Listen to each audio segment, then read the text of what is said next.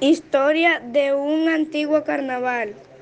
Personajes Don Francisco.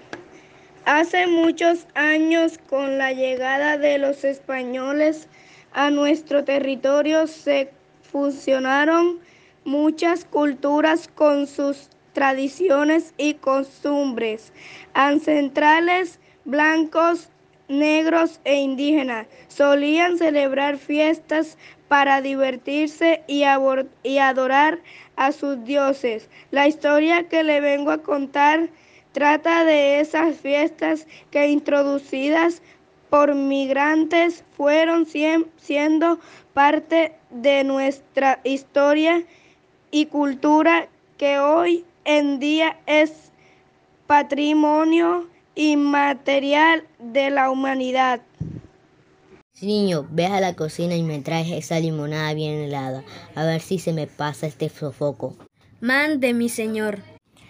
Al traerle su limonada, Romulito encuentra a don Francisco muy pensativo y éste le pregunta. ¿Qué le pasa, patroncito? ¿Por qué tiene usted esa cara?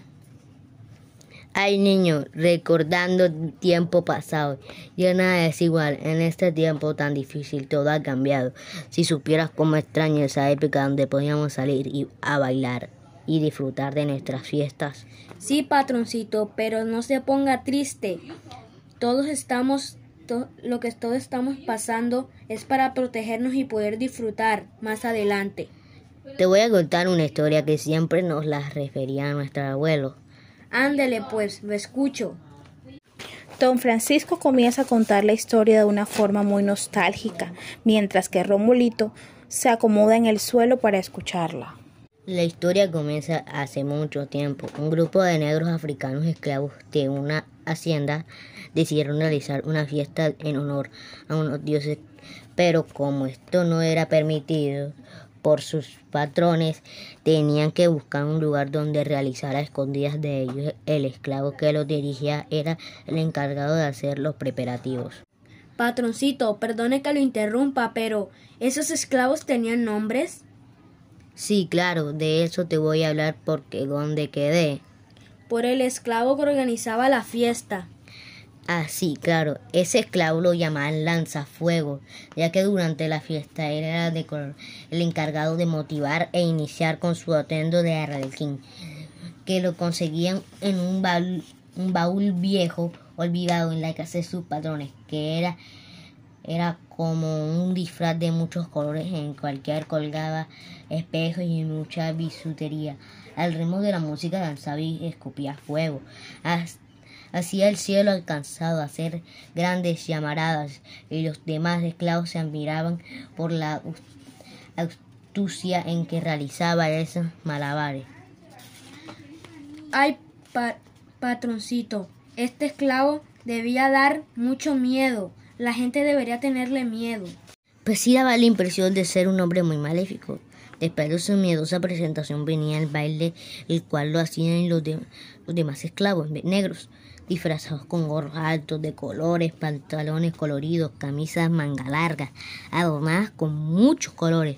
También llevaban como una gran capa y se apuntaban la cara de blanco. Ellos bailaban el son de tambores y llamadores, y así pasaban toda la noche celebrando y sintiéndose alegres en medio de su esclavitud. Pero patroncito, esos personajes de los que usted me cuenta los he visto desfilar en las fiestas del carnaval. Claro, mijito, te acabo de contar sobre el Congo y el lanzafuego.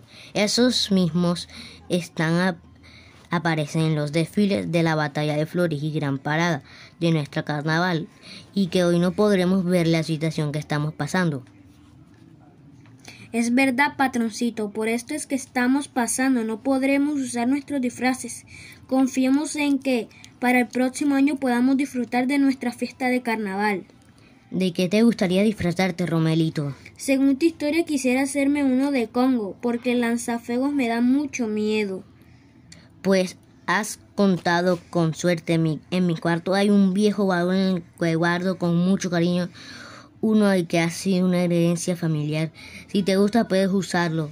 ¿De verdad, Don? ¿Usted me lo daría? Claro que sí. Para terminar, Don, Esa historia que usted me contó fue muy interesante. Gracias por contármela.